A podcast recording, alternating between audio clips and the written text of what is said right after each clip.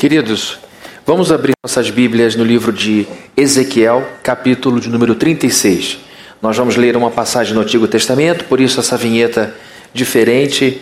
Eu quero ler com vocês do capítulo 36, primeiramente, apenas os versos de 25 a 28.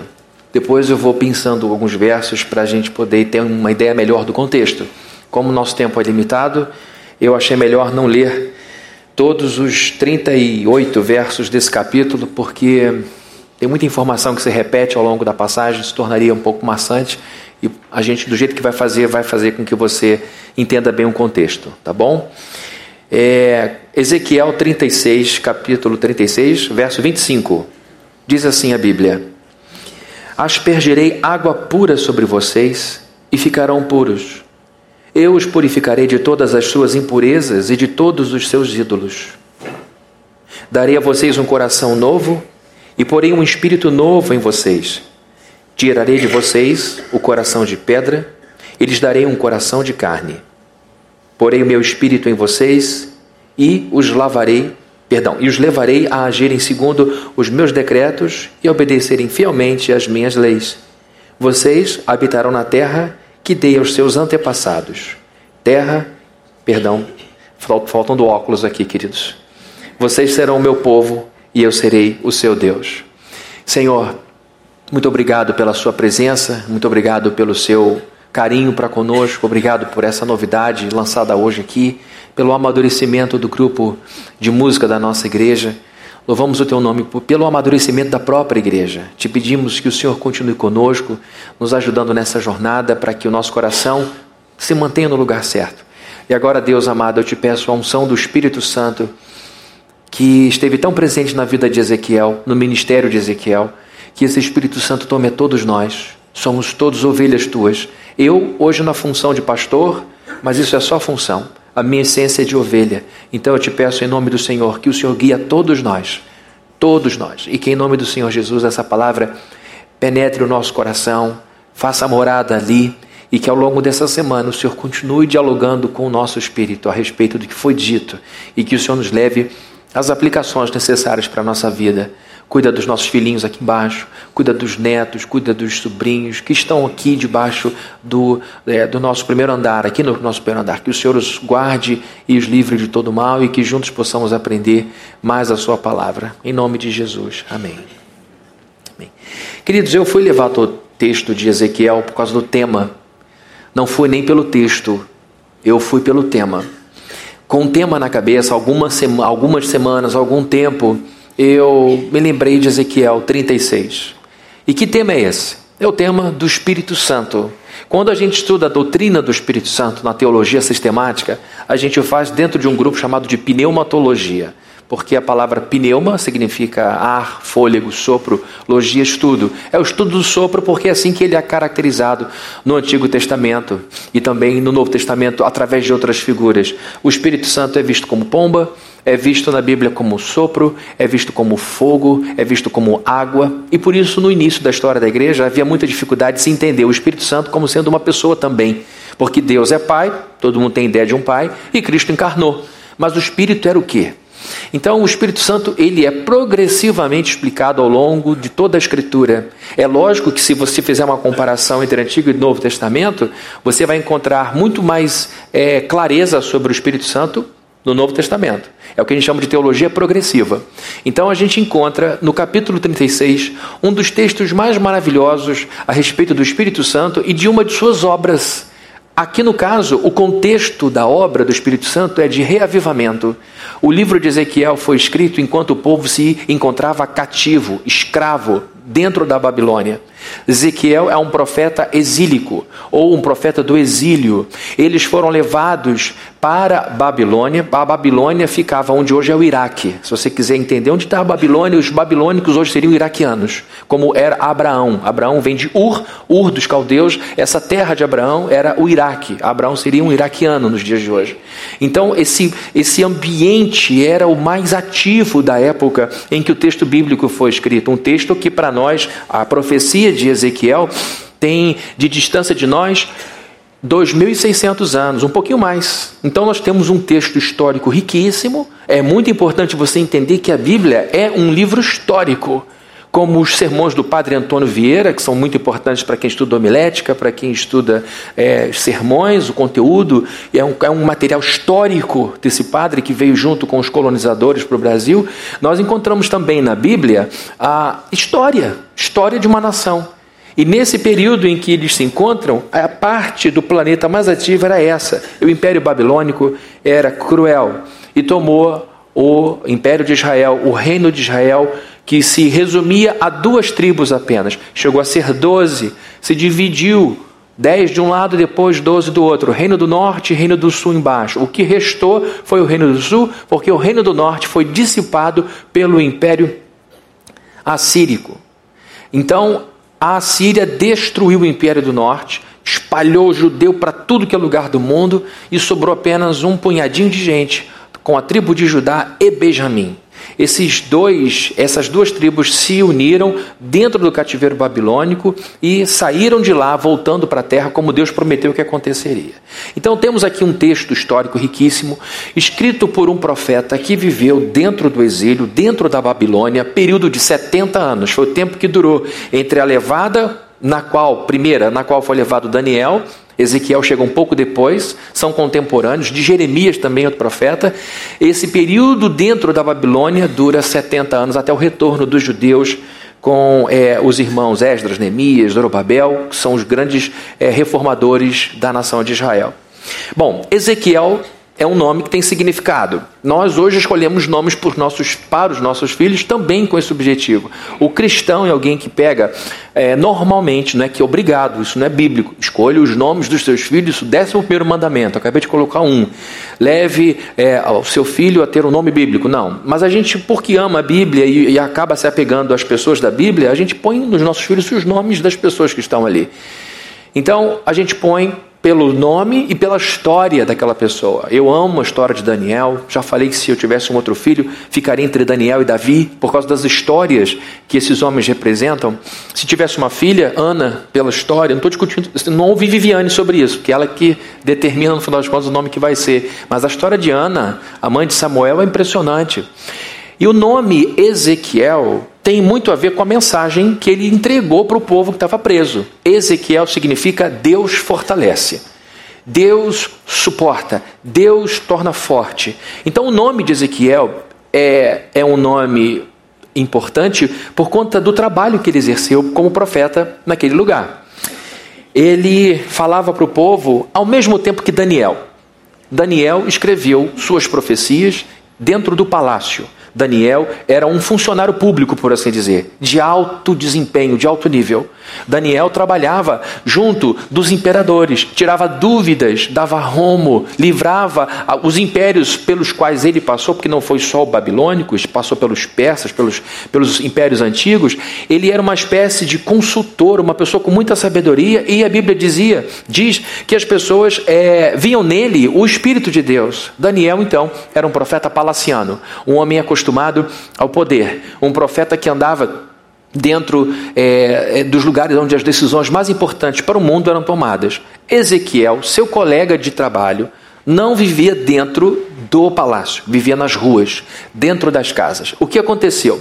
Com a destruição de Jerusalém, porque o cerco de Nabucodonosor foi na capital, como todas as guerras são, eles vão direto no coração de um país, é, a, o templo foi destruído. O templo que Salomão tinha feito, com todo orgulho, uma das sete maravilhas do mundo antigo, é, foi destruído. Não tinha mais como oferecer animais, não tinha mais como queimar incenso, como eles faziam. O que, que Ezequiel faz? Começa a profetizar dentro das casas das pessoas. E existem especialistas que dizem que este é o início das sinagogas, das casas de oração, dos lugares onde o povo se reúne para cultuar a Deus. Como não havia mais lugar para a, a queima dos animais e dos incensos, eles agora começam a fazer uma coisa mais singela, mas não deixam de adorar a Deus. E então temos Daniel no palácio e Ezequiel nas ruas. E antes desse, desse grande homem ser chamado para o profetismo para ser profeta, ele era sacerdote. No capítulo 1 do livro dele, no verso 3, a gente já tem essa informação, que ele era um levita, que ele era da tribo de Levi. Ele era um sacerdote. E que, que a diferença, para quem não sabe, um sacerdote é alguém que fala de Deus para o povo: Senhor, esse aqui é o teu povo, aceita o nosso perdão. Falo e também ensinava. Era um professor também, mas basicamente um sacerdote era alguém que cuidava das coisas religiosas, fazendo esse caminho do povo para Deus. Depois ele é chamado para o ministério profético. E o profeta é diferente do sacerdote porque é o canal inverso, é o caminho inverso, é a voz de Deus para o povo. Assim diz o Senhor.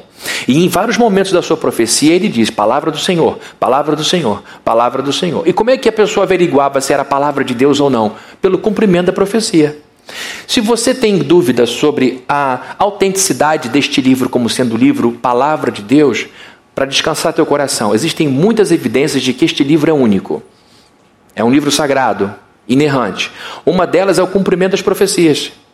As profecias todas que esse livro fez foram escritas antes do seu acontecimento, senão não seria, não seria profecia, seria pós-profecia. Né? Então a gente tem aqui uma série de documentos dizendo: isto vai acontecer, isto vai acontecer, isto vai acontecer. Séculos depois as coisas acontecem, e às vezes num grau de detalhamento absurdo como o número de moedas que Judas recebeu por conta do pagamento que recebeu em virtude da traição. Então, uma das provas para nós de que a Bíblia é um livro único e poderosamente vindo de Deus é o cumprimento das profecias. Então, Ezequiel é um homem que vê suas profecias sendo cumpridas porque o povo de fato volta. O povo de fato se restabelece. E se você for ler o capítulo todo de Ezequiel 36, você vai entender que há muitas promessas de prosperidade, dizendo as nações não vão mais rir de vocês, vocês não vão mais trabalhar para os outros, vocês terão prosperidade, eu vou abençoar, vou fazer vocês prosperarem, e hoje estamos com o povo judeu aí. Alguém tem dúvida de que o povo judeu é um povo forte? Eu não tenho dúvida nenhuma. Se você for ver a quantidade de prêmio Nobel, não há povo que ganhou mais prêmio Nobel na história do que judeu. A quantidade de dinheiro que eles têm, a quantidade de patentes que eles têm, a força militar desproporcional ao tamanho deles. Por quê? Porque é um povo especial? Não, porque Deus resolveu abençoar aquele povo. E através daquele povo ele nos deu Jesus Cristo. Então Ezequiel está aqui cuidando de um povo que tinha um papel importante na história e tem ainda um papel importante na nossa história. Que papel é esse? Deus prometeu restaurar a humanidade caída no Éden através de um descendente, de um dos filhos de Jacó. E que filho era esse que daria a nós o Salvador? Judá. Judá recebeu a promessa de que o cetro de comando estaria sempre em sua mão. É uma linguagem figurada para dizer que o Messias, o governante do cosmos, viria de Judá. E agora Judá é tomada por Nabucodonosor. Diferentemente do que aconteceu com o Império do Norte, vocês se perderam ou não, né, gente? Quiser, eu volto aqui. Eu é que estou meio perdido, eu tenho que voltar aqui para o sermão. Nem virei a segunda página ainda. É, eu estou dando uma visão panorâmica, histórica do livro para você ver a riqueza de tudo isso. Quando o Reino do Norte é tomado pela Assíria, esse império dissolve a identidade do povo com um processo chamado de caldeamento sucessivo. Eles iam misturando todo mundo e não tinha mais identidade. Não tem mais identidade. Eu me lembro quando eu fiz um curso na PUC, uma das matérias do curso que eu fiz na PUC era de antropologia, e eu não me lembro o nome da tribo aqui do Rio de Janeiro, que quando viu sua identidade sendo dizimada pelo contato com a vida urbana, índio após índio foi se suicidando porque eles foram perdendo a identidade. Eles não se viam mais nos seus deuses, nas suas coisas, e acabaram por decisão própria. Não procriavam mais e foram se matando. Então a morte de uma pessoa é perda de sua identidade, com certeza. É muito difícil para nós, hoje cristãos, entendermos nosso papel, nossa identidade, nossa função no mundo que muda tão rapidamente as identidades. Pois bem, aqui está em jogo um, um restinho de povo judeu. Duas tribos só, eram doze, uma nação inteira, agora estão todos é, acumulados num bloquinho de lugar com um pouquinho de gente. E ali no meio havia Benjamim e Judá, e Deus prometeu, lá em Jacó, muitos séculos antes, que Judá daria ao mundo o Salvador. Ele prometeu a Abraão: em ti, Abraão, serão benditas todas as famílias da terra. Esta é uma promessa do Messias, porque através de Cristo as famílias da terra são benditas, são abençoadas. E agora Deus pega esse povo e ao invés de colocá-lo, o povo, nas mãos de um Deus que acabaria com a sua identidade, ele põe na mão de, Nabucodonosor. Nabucodonosor, apesar de ser ruim, tinha uma qualidade. Ele permitia que as nações conquistadas mantivessem sua identidade. Ele, ele aproveita Daniel, Sadraque, Mesaque e Abednego, dá até nome novo para eles. E ao invés de, de perder tudo, ele pega o que é de melhor nas nações e vai colocando a serviço do seu império. E ele então preserva o sistema religioso, preserva a filosofia, preserva a sabedoria, preserva os ganhos espirituais daquelas pessoas. E ali, aquele punhadinho de gente é tratado por Deus. Vocês veem o cuidado de Deus permitindo a preservação de Judá, porque havia ali uma semente de salvação. Ezequiel é importante porque ele é este protetor do Messias, por assim dizer. As coisas estão seguindo um fluxo. No fluxo de Judá tem um sêmen da salvação, que é Jesus Cristo, que viria à vida 600 anos depois. Bom, quando Ezequiel chega na Babilônia, ele tinha 30 anos de idade. Deveria começar o seu papel sacerdotal no templo, que era a idade que um sacerdote tinha que ter para começar a ser sacerdote. Só que ele não tinha mais templo para trabalhar. Ele começa então a trabalhar como profeta. E porque era sacerdote, foi treinado, conhecer um grande professor. Ele com certeza deu suas aulas nas casas, deu suas aulas numa relação muito mais simples, muito mais direta. E agora esse homem começa o seu trabalho profético dentro do cativeiro, lembrando o povo do porquê de estarem ali. Tudo na nossa vida tem um porquê. Bom, esse negócio de acaso não existe. O acaso nos trouxe aqui. O destino nos trouxe aqui. Sabe o que significa acaso destino? São palavras que a gente encontra para tentar fazer nexo entre as coisas a princípio sem explicação. Eu não sei como isso aconteceu. Então a gente cria uma entidade chamada acaso, cria uma entidade chamada destino, como se acaso destino tivesse consciência, tivesse entendimento. Não tem. O que é o acaso? Qual é o cheiro do acaso? Qual é o gosto do acaso? Não, o acaso não é nada.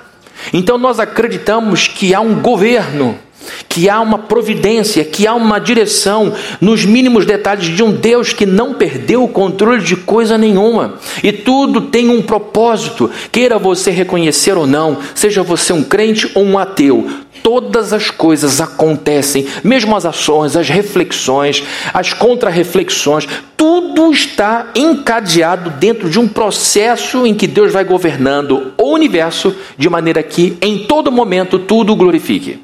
É isso que nós cremos. E agora o povo está sofrendo. Virou escravo. Ninguém, ninguém, ninguém em sã consciência desejaria uma vida como essa. E ele então lembra o povo: do porquê daquele cativeiro. Eu vou pedir para projetar, por favor, o verso 17 também o verso 18. Diz assim: Filho do homem, quando os israelitas moravam em sua própria terra, ou seja, antes do cativeiro, eles a contaminaram com a sua conduta e com suas ações. Ele está dizendo: olha, quando a gente estava lá, antes do cativeiro, nós manchamos tudo. A nossa conduta moral foi reprovável e a gente aborreceu a Deus. Sua conduta era, à minha vista, como impureza menstrual de uma mulher. Mais claro do que isso, queridos, só a luz desse sol. Então ele diz o seguinte: olha, lembrem de uma coisa. Quando estávamos lá, nós maculamos a terra. Lembrem, o povo recebeu essa terra para mostrar Deus. Abraão não era nada. Ele pega um iraquiano e diz: Agora você vai ser judeu. Tá? Na minha Bíblia diz que é assim. E aí ele tira de um lugar e diz: ó, nessa terra você vai ser próspero, vai ser pai de muitos filhos. Abraão não podia ter filho, ele adotou um sobrinho chamado Ló. Ele queria muito ter família, porque naquela época ter filho era sinal de bênção e também força de trabalho. E agora Deus diz: você vai sair da sua parentela, vai para uma nova terra, vai ter muito filho, vai ter tanto filho que vai ser impossível de contar. Como é impossível contar quantos grãos de areia tem no mar, numa praia.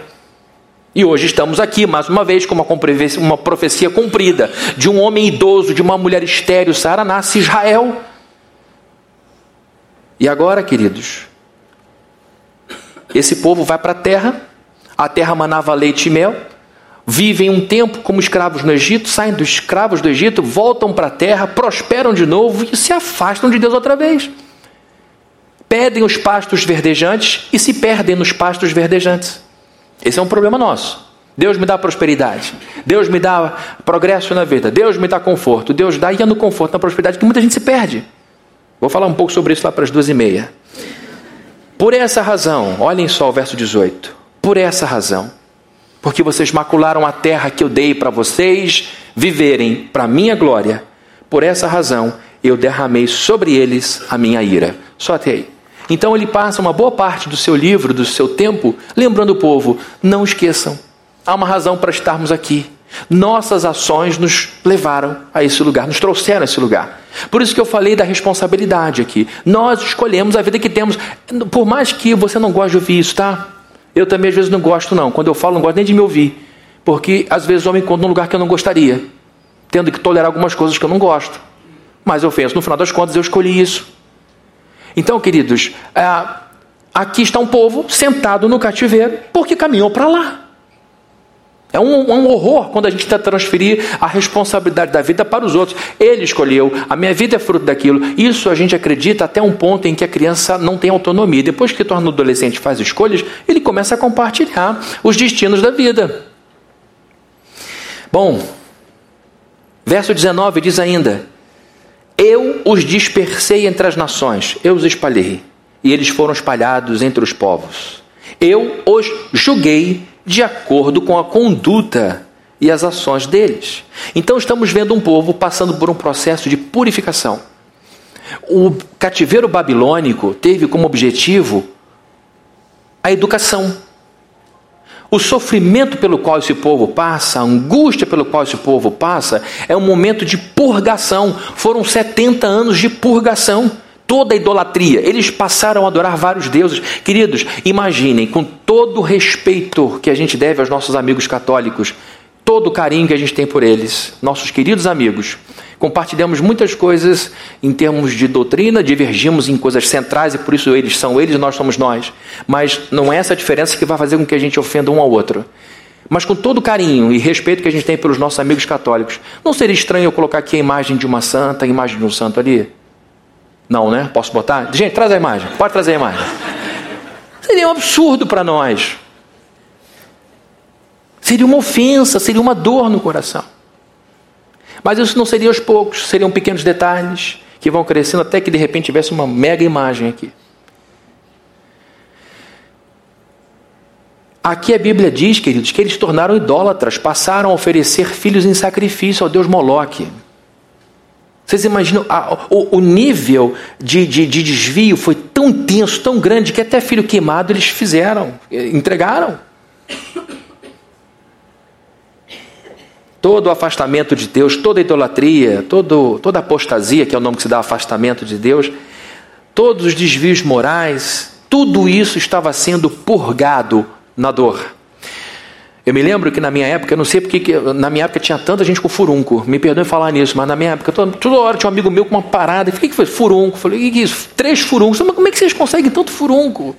Ah, porque é mosca. Como é que você estava onde que a mosca pousou, fez a casa e viveu? Então, na, hoje, graças a Deus, não tem mais essa miséria. Mas eu me lembro que tinha a história de tirar o carnegão. Me perdoe, é horrível falar isso, nove da manhã. Isso nem está no esboço. O inimigo botou na minha cabeça esse negócio. E aí tinha as histórias, cada uma pior, era, foi, saiu a rótula do joelho junto, eram uns dramas danados. E era aquela história. Purgação, aperto, dor, vamos tirar esse negócio daqui. Foi isso que Deus fez. Ele viu um, uma, um, uma infecção na nossa alma. E por amor, ele disse: Vocês arrumaram essa infecção. Vocês não tiveram higiene suficiente, vocês foram descuidados, vocês desprezaram todos os meus códigos, todo o meu caminho, todo o meu direcionamento, e por isso estão com essa febre, por isso estão com essa dor. Eu vou cuidar de vocês, mas vai ser na dor. Vai ser na dor. E foram 70 anos de purgação. Antes do povo cair, antes do povo entrar no cativeiro, antes do povo viver o que viveu, era um povo politicamente organizado. Israel já tinha o seu rei, Israel já tinha sua monarquia, Israel já estava politicamente organizado, economicamente estável, religiosamente ativa, porém moralmente, espiritualmente estava perdida a nação. Então eles tinham toda a estrutura de nação, eles tinham tudo que, um, que uma nação tinha que ter, o rei no seu lugar, economia estabilizada, era um momento de prosperidade, as coisas estavam funcionando, a religião funcionava, só que estavam vivendo de qualquer maneira moralmente falando. Mais uma vez, o povo de Israel demonstra para nós como é difícil lidar com prosperidade. Como é difícil a gente lidar com prosperidade. Foi na prosperidade que o povo se perdeu.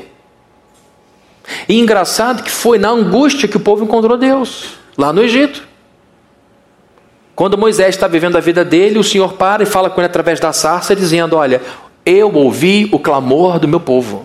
O meu povo está sofrendo, o meu povo está gemendo. Então, na dor, o povo encontra Deus. E agora, na prosperidade, o povo se desvia de Deus. Não estou dizendo que é sempre assim, mas, queridos, isso serve de alerta para todos nós. As horas de tribulação tendem a nos levar para perto de Deus. Vem um problema, não sei como resolver, é muito grave, a gente corre para Deus. O sentimento de desamparo nos conduz naturalmente aos cuidados dele. Senhor, eu não tenho onde me apoiar, eu estou desamparado. Então a gente vai para a nossa rocha eterna, a gente se apoia no Cristo que a gente chama de a pedra angular e fica ali. Pelo menos aqui eu tenho estabilidade. Na dor da nossa alma, a gente busca alívio nos braços de Deus, a gente clama ao Espírito Santo para que Ele nos dê fé, para a gente poder suportar aquilo sem descrer. A gente passa pela tribulação e Deus começa a assumir um lugar de protagonista tira ele da prateleira e põe ele no altar. E Deus então passa a ser o, o, o, foco da nossa visão o dia inteiro. De manhã eu oro, de tarde eu oro, à tarde eu canto, à noite eu falo com o Senhor, eu tenho sonhos proféticos, porque o problema está enchendo a nossa cabeça e Deus está ali. Deus então atende o nosso clamor e ficamos agradecidos, e os anos vão se passando em paz e prosperidade. Deus derrama shalom, Deus derrama progresso, Deus derrama paz na nossa vida. A gente se acostuma com aquela paz, se acostuma com a prosperidade, se acostuma com uma vida sem grandes problemas, porque agora você anda com a sabedoria de Deus e toma decisões melhores. A vida vai ficando então melhor por causa das decisões que você toma ao invés de viver no improviso, eu vou vendo o que vai dar, amanhã eu vejo, não, eu vou me antecipar, eu vou pensar bem, eu vou tomar uma decisão depois de reflexão. Lógico que tem hora que você tem que tomar uma decisão rápida, mas na maioria das vezes você toma com tranquilidade, isso vai gerando uma década de paz, uma década de tranquilidade, e você começa a sentir tédio. E a gente se esquece, sabe do que? Da dor que sentiu no momento da tribulação. A gente se esquece, a gente se esquece das das, das dores agudas da nossa alma que nos acometeram por causa de nossa desobediência. E sabe o que acontece? Acostumados à calmaria, esquecidos da dor e do incômodo, começamos a fletar outra vez com as causas do nosso sofrimento passado. Entramos no ciclo. Passou. É que nem eu, quando eu vejo um bebezinho, vejo aquela mãozinha pequena, aquela boquinha, eu meu Deus do céu, que coisa fofinha. Aí vejo a mãe trocando fralda, opa, peraí. Eu me lembro de como era difícil. Eu vejo os pais dizendo, ah, meu Deus, essa noite não dormi nada, fui parar no hospital com meu filhinho, porque passou mal. Eu me lembro, meu, meu pai, a infância primeira assim é muito difícil. Aí eu volto e digo, deixa os netos chegarem, com calma, sem pressa. A gente esquece das coisas, a gente esquece. E a gente esquece muitas vezes, do desespero, como era. Porque se acostumou à paz. É por isso que filhos de crentes muitas vezes não dão muito valor a Cristo. É por isso que pessoas muito ricas não dão valor ao dinheiro. Porque não sabem quanto Cristo custou para o pai, não sabem quanto dinheiro custou para a família. É muito comum a segunda geração dissipar o patrimônio da primeira. Porque o cara de cabeça branca, a mulher de cabeça branca que ficou atrás do balcão e ficou com as mãos cheias de calo, quando comparam as mãos do menino que, que nasceu num lar rico, ele não vai valorizar aquilo porque ele não teve que ganhar aquelas coisas, ele não, te, ele não mereceu aquilo. Ele ganhou, ele herdou, e não há nenhum demérito nisso. E o desafio de pais ricos que não eram ricos é de ensinar aos filhos a ganhar a própria vida para que não dissipem aquilo, achando que a vida vai sempre dar para eles inesgotavelmente. Então, queridos, aqui vemos um povo que sofreu, foi humilhado, viveu como escravo, Deus os abençoou, prosperaram, cresceram e agora se afastam de Deus e estão de novo no cativeiro. E sabe o que acontece? Na nossa prosperidade que o próprio Deus nos deu, a gente começa a vê-lo como opressor. Está me limitando demais, está se metendo demais na minha vida, estou sendo radical demais, as coisas estão sendo é, colocadas de um ponto de vista agora mais relativista, não sei se é desse jeito. E aí vamos começando a flertar com aquelas coisas que vão nos afastar. E as coisas são processuais, não são instantâneas. A gente não põe o problema grande de uma vez só, ele vai crescendo, a gente vai alimentando, dá o leitinho para o gato, dá a comidinha, passeia, daqui a pouco ele toma conta de nós, a gente perde o controle e estamos outra vez até aqui de aborrecimentos, rodeado de gente ruim, no meio de um lugar totalmente estranho, dizendo: Senhor, onde eu me perdi? Lá atrás, numa curvinha, numa coisa simples, numa coisa sutil. E aqui está o povo dentro do cativeiro. E aqui, queridos, no cativeiro a gente encontra um equilíbrio perfeito entre a justiça de Deus e o amor de Deus. Tem gente que põe em campos separados. Como é que pode Deus, sendo tão amoroso, levar seus filhos ao sofrimento? Isso não é amor? Quanta gente não fala isso para nós? Eu não posso crer num Deus que julga seus filhos, eu não posso crer num Deus que castiga, eu não posso crer num Deus que pune. O Deus para mim é amor. Imagine um pai que crie seus filhos com esse critério. Um pai que ama não vai nunca chamar a atenção de um filho. Um pai que é verdadeiro amor jamais, jamais vai contrariar seu filho, jamais vai castigar seu filho. Cria uma pessoa desse jeito. Cria uma pessoa dessa forma. Ora, se eu espero isso de um pai humano, não vou esperar isso de Deus? Então, nesse cativeiro, vemos a perfeita harmonia entre o amor de Deus e a justiça de Deus. Onde é que a gente vê a justiça de Deus? A gente encontra aqui nos versos 17 e 18. Filho do homem, quando os israelitas moravam em sua própria terra, eles a contaminaram com a sua conduta e com as suas ações. Sua conduta era, à minha vista, como a impureza menstrual de uma mulher. Aqui Deus está dizendo o seguinte: vocês passaram do ponto. Era juiz subornado, era pobre sendo oprimido por rico, era escravidão absurda dentro do próprio povo, era adultério, um assassinato, um monte de coisa. Era sacerdote associado com ladrão, era pastor associado com ladrão, graças a Deus isso não acontece mais hoje, né? Então a gente vê que a coisa estava tão perdida, tão perdida, que Deus falou: chega, chega. O que vocês fazem como pano de uma mulher em sua menstruação. Por essa razão derramei sobre eles a minha ira. Ponto. Chega o um momento em que Deus põe um ponto final. A Babilônia foi o ponto final. É assim com a gente. A gente só para quando dá com o nariz na parede.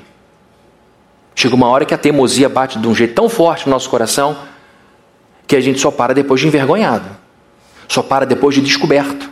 Só para depois de nome protestado só para depois que for preso, só para depois que for por hospital, só para depois, para depois que o filho diz: Eu nunca mais quero ver o seu rosto, pai. Pelo que você fez com a minha mãe. Eu ouvi um pastor agora nos Estados Unidos, Doug Logan, ele falou: Houve momentos em que eu planejava com meu irmão como eu ia matar o meu pai, porque ele batia na minha mãe. Ao mesmo tempo que eu amava muito. Imagina o que é viver numa casa em que você pensa, fulano, você pega, eu enfio a faca no peito dele. Aqui está o ponto final de Deus, a Babilônia. Justiça. Os pecados que eles estavam cometendo foram punidos. Deus aplicou uma sentença, vocês vão sofrer. E o objetivo de uma sentença é inibir erros futuros. O objetivo de uma disciplina, seja aqui ou seja na justiça, é de impedir que o crime grace nas ruas. O objetivo não é punir pela punição. Até onde eu consigo ver, um juiz não tem prazer em dar uma sentença.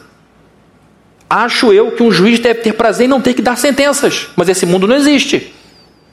E o objetivo é que o mal não grace, que o mal não fuja do controle.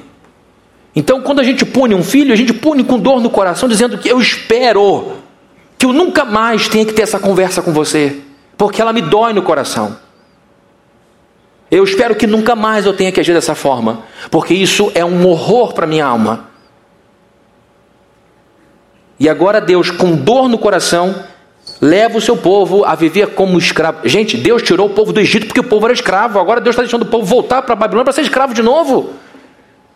Sendo Deus quem é, tinha que ser algo muito grave. Porque Deus não é pavio curto.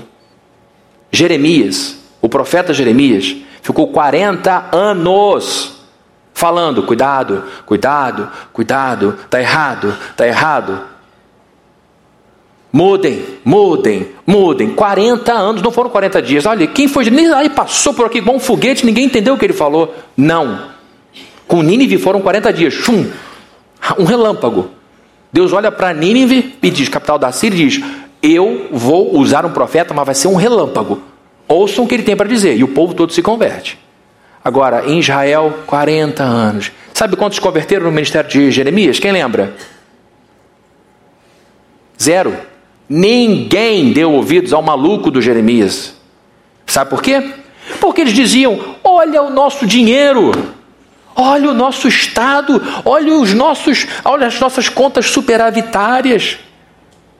O nosso povo está bem, os nossos cultos estão funcionando. Aí Jeremias, indignado, diz: Vocês, profetas, são mentirosos, porque dizem paz, paz, quando não há paz. Vocês curam a ferida do povo superficialmente, não havia arrependimento. O que Jeremias estava dizendo é que o povo errava, tinha uma comoção, mas não arrependimento. E vou dizer: a santidade do povo de Deus depende do arrependimento correto. Senão vira moralismo. O arrependimento é a dor. Deus, eu é, é, é, o marido que traiu a esposa e diz: pelo amor de Deus, me perdoe. Eu nunca mais quero imaginar sem você na minha vida. E aí a vida dele vai ser uma demonstração constante de que ele não tem mais motivo de ser preocupação na cabeça dela, e vice-versa, com ela também. A santidade é fruto do arrependimento correto. E quando o povo de Israel está sendo pastoreado por profetas mentirosos, os profetas diziam: Isso não é tão grave, não se preocupe. Não há, não há motivo para você se sentenciar dessa forma, se penitenciar dessa maneira. E Jeremias está vendo aqui dizendo: Meu Deus, isso é um absurdo. Como que adultério não é grave? Como que essas coisas não são graves? Ele começa a falar e chama de maluco. Chama de maluco, maluco, maluco, chorão, maluco, chorão, maluco, chorão. E aí vem o ponto final. Então vemos aqui nesse texto a justiça perfeita de Deus, mas também vemos o amor perfeito de Deus, o equilíbrio, o equilíbrio entre amor e justiça.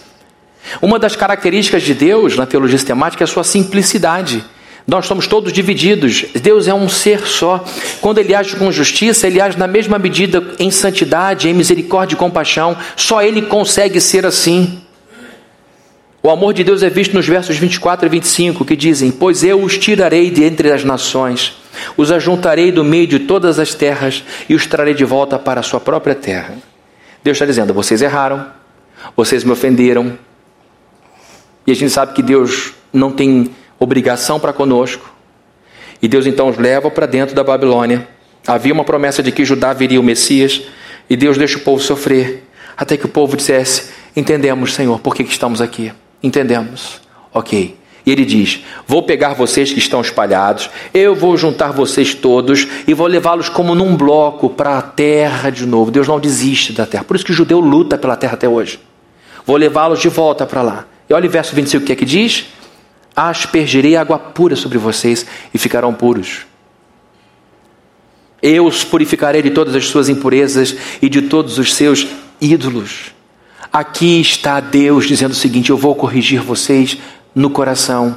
Eu quero que vocês se arrependam, eu quero que vocês chorem, eu quero que vocês sintam essa dor, para que depois, com esta dor gravada no coração, vocês tomem as decisões certas. E na terra de volta, para a qual eu vou levar vocês, vocês vão prosperar de novo.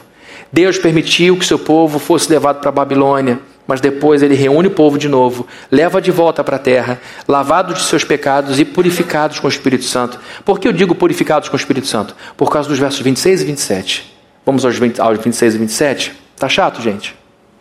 Obrigado pelo carinho. 26 e 27. Darei a vocês o quê? Um coração novo. E porém um espírito novo em vocês. Que espírito é esse que ele põe na gente? É o Espírito Santo. Tirarei de vocês o que? Coração de pedra. Esse coração para qual eu envio minha palavra e encontra sempre resistência. Coração de pedra é um coração refratário. O coração novo é um coração absorvente. E, e vejam, queridos, nós somos passivos aqui, tá?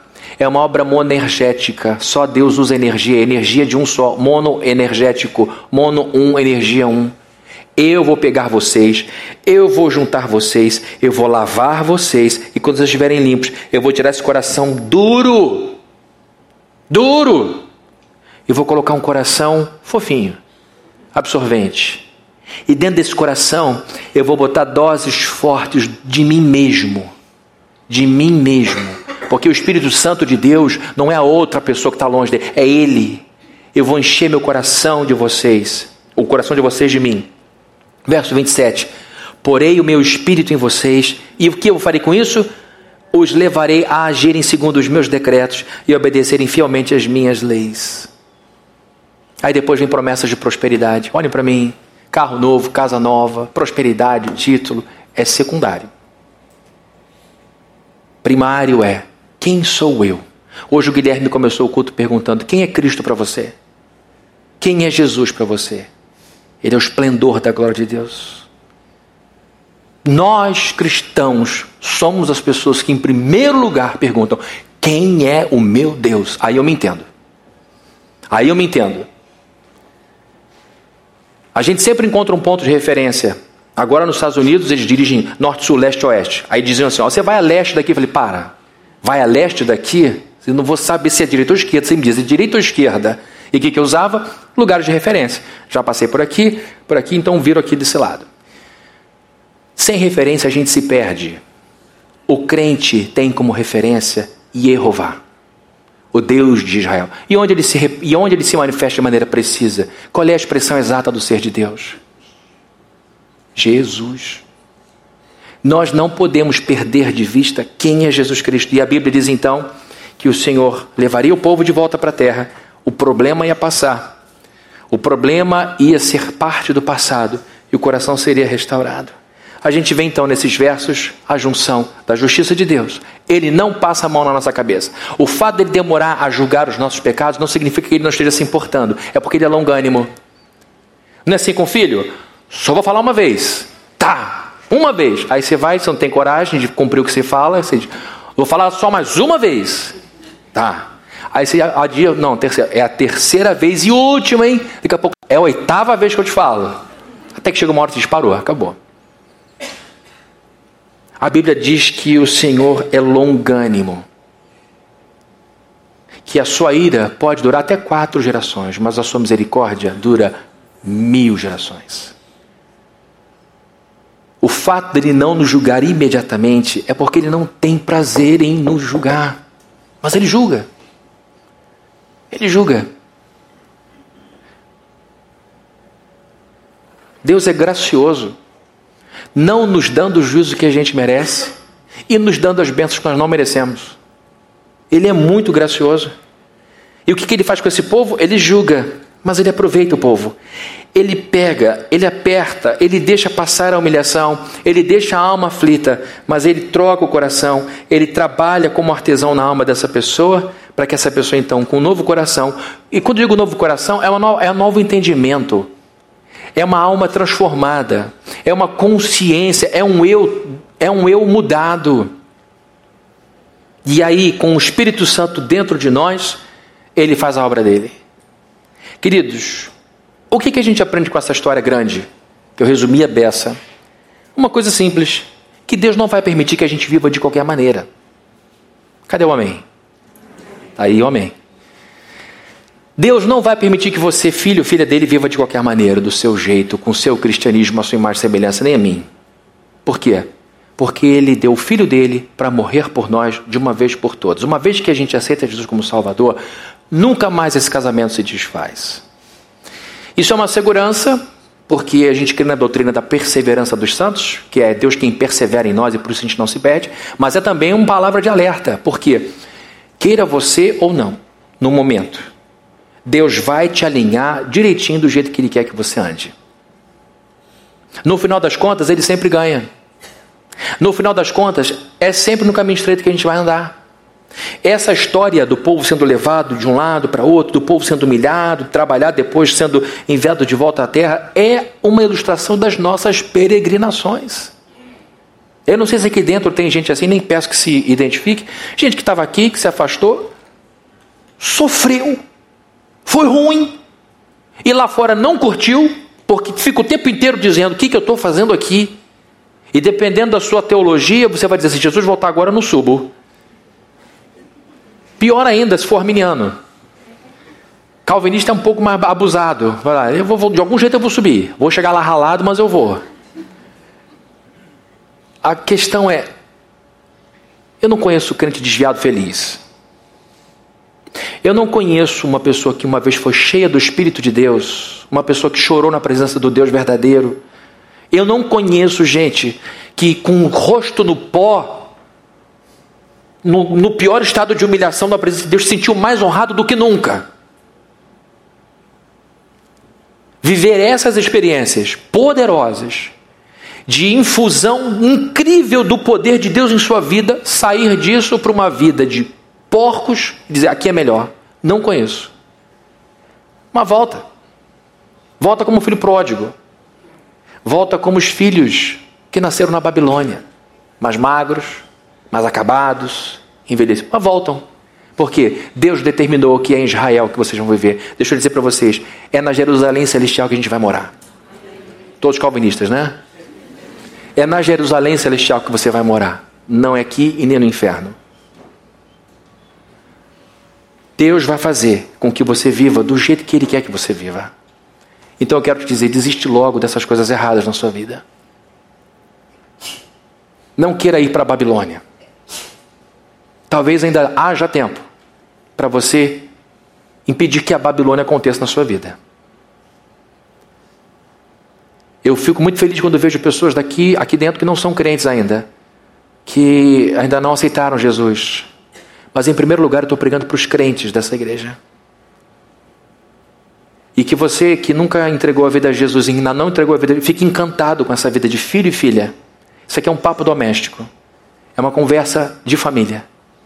O nosso Pai quer que sejamos santos, como Ele é santo, sem santarrice sem idiotice espiritual, sem, sem pirotecnia espiritual, sem botar ovo na boca e falar, ó oh, Senhor amado, fala igual a gente, fala normal, mas age com santidade,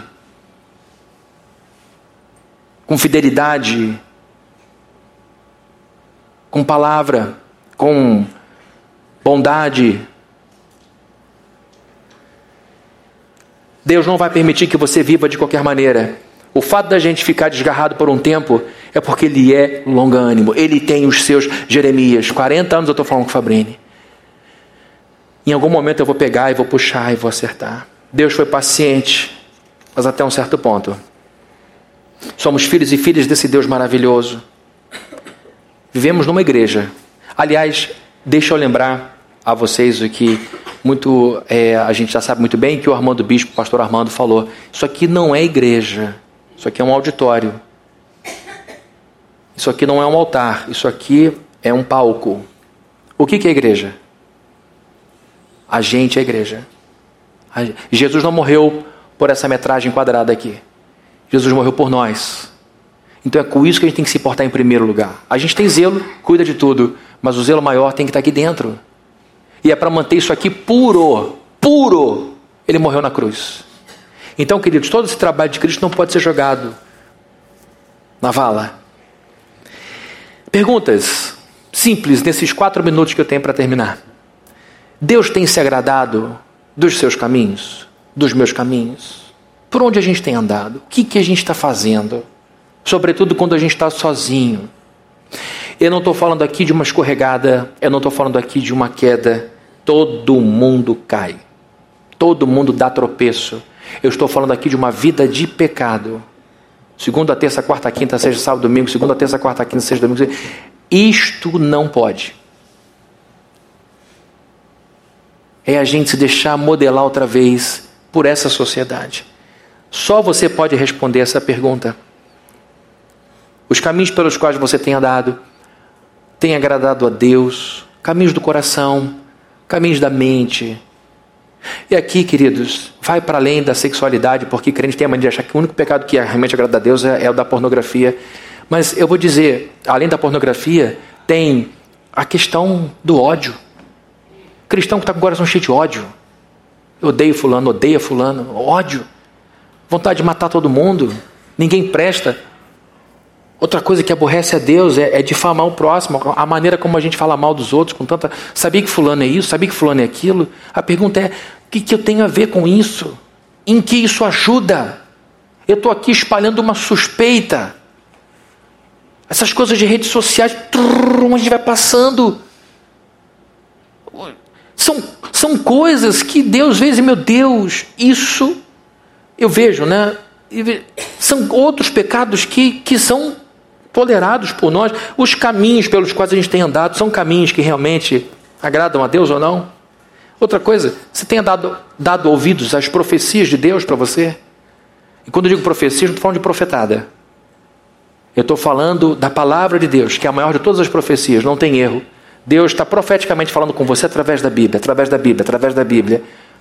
Está dando ouvido ao Jeremias, ao Isaías, está dando ouvido a, a Davi, está dando ouvido a Daniel, a Pedro, Paulo. Eles estão falando até hoje. Eles estão anunciando até hoje. Eles estão conversando até hoje. Verso 27. Porei o meu espírito em vocês e os levarei a agirem segundo os meus decretos, a obedecerem fielmente às minhas leis. Queridos, Deus vai nos educar novamente. Não vai transformar a gente em robô. Colocar o espírito dele, mudar o nosso coração, não é transformar a gente em ser que só aperta botão. Botão isso, botão da obediência, botão daquilo. Não ele entra no nosso coração de tal maneira que ele nos encanta. Ele derrete as pedras, ele derrete as emoções, ele muda todas as perspectivas. E essa presença amorosa de Deus em nossa vida faz com que a gente se encante com ele. E é assim que a gente deve obedecer a Deus encantado. A gente deve obedecer a Deus apaixonadamente, a gente deve obedecer a Deus por convicção, dizendo: Olha, eu tenho um imenso prazer, eu tenho um orgulho desse Cristo. Eu amo obedecê-lo, eu sei quem Ele é. E assim a gente vai sendo conduzido por Ele, não pelos cabelos. Eu odeio a Deus, mas faço porque tenho medo de ser punido. Eu te odeio, Deus, mas que chance, eu te obedeço, mas que chance. Não é isso.